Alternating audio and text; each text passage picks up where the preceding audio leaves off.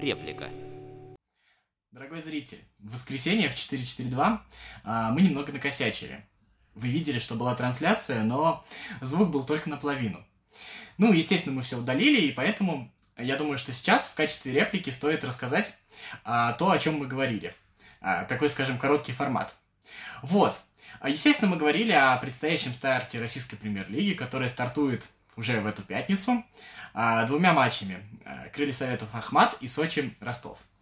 А, естественно, матч Сочи и Ростов в связи с последними событиями, а именно то, что в Ростове у шести футболистов стартового состава обнаружен коронавирус, соответственно, этот матч уже под вопросом.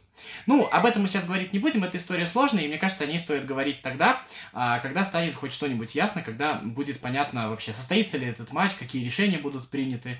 А советовать Российскому футбольному союзу, какие решения принимать, ну, я бы не стал, потому что я как минимум сам не знаю, что сделать в данной ситуации лучше. Вот. И мы порассуждали о шансах разных команд и какие-то ключевые вещи перед рестартом, э, на что стоит обратить внимание.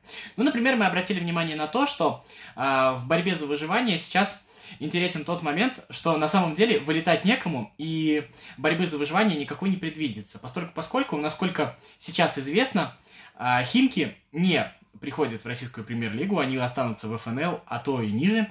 И приходит настолько ротор, а в связи с последними проблемами в Оренбурге, там поменялся тренер, там э, меняется руководство, там отказываются играть футболисты, там э, ушел бесплатно лучший футболист Диспотович, э, то, скорее всего, это главная команда на вылет, поэтому остальные могут быть спокойны. Ну, также мы поговорили о переезде Тамбова в Нижний Новгород. И с точки зрения здравого смысла ситуация, конечно, дю- дикая и сюрреалистичная. Но, с другой стороны, с точки зрения э, если посмотреть на эту ситуацию с точки зрения работников Тамбова, люди, которые работали, которые на самом деле неплохо провели первую часть сезона, может быть, если это единственный способ для выживания, может быть, э, в этой ситуации это и нужно сделать. А также, глядя на таблицу, мы обнаружили интересный момент, что мы же не понимаем, как сейчас будет вообще, какая расстановка сил, в какой форме выйдут команды, и, возможно, будет кто-то, кто очень сильно потеряет, и кто-то, очень, кто очень сильно приобретет. И среди тех, кто может сильно приобрести, есть как Спартак и Динамо, которые сейчас, на самом деле, находятся в не самой лучшей позиции, но по-прежнему борются за Еврокубки. Но так такие клубы, как Арсенал, Уфа или Uh, Урал.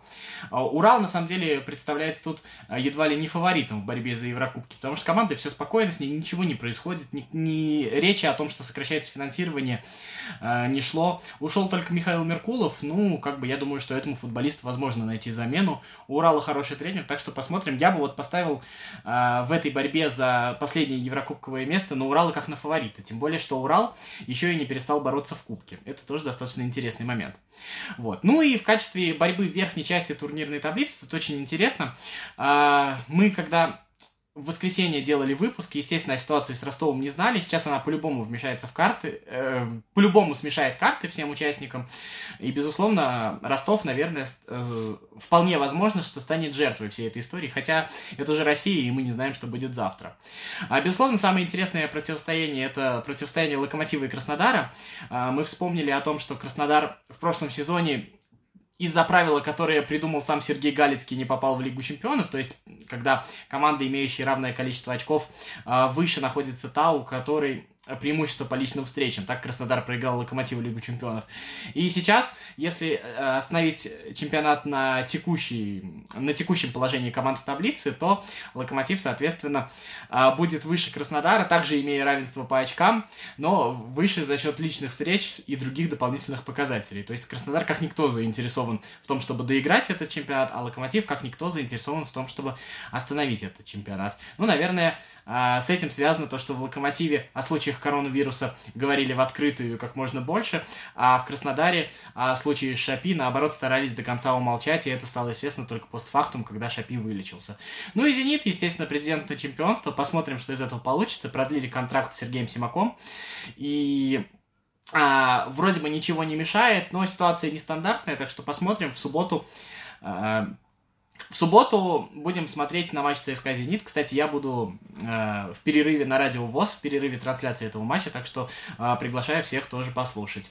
Вот, что касается моего любимого ЦСКА, а, тут достаточно сложно сказать. Единственное, то, что на, на что бы я обратил внимание, это на то, что Гончаренко отдохнул впервые за долгое время. Он очень-очень много работал, и мне кажется, у него немножко снесло голову в связи с этим.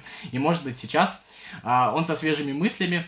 Ну, либо у него что-то получится, либо не получится. Вот такие вот у меня, естественно, банальные мысли на этот счет.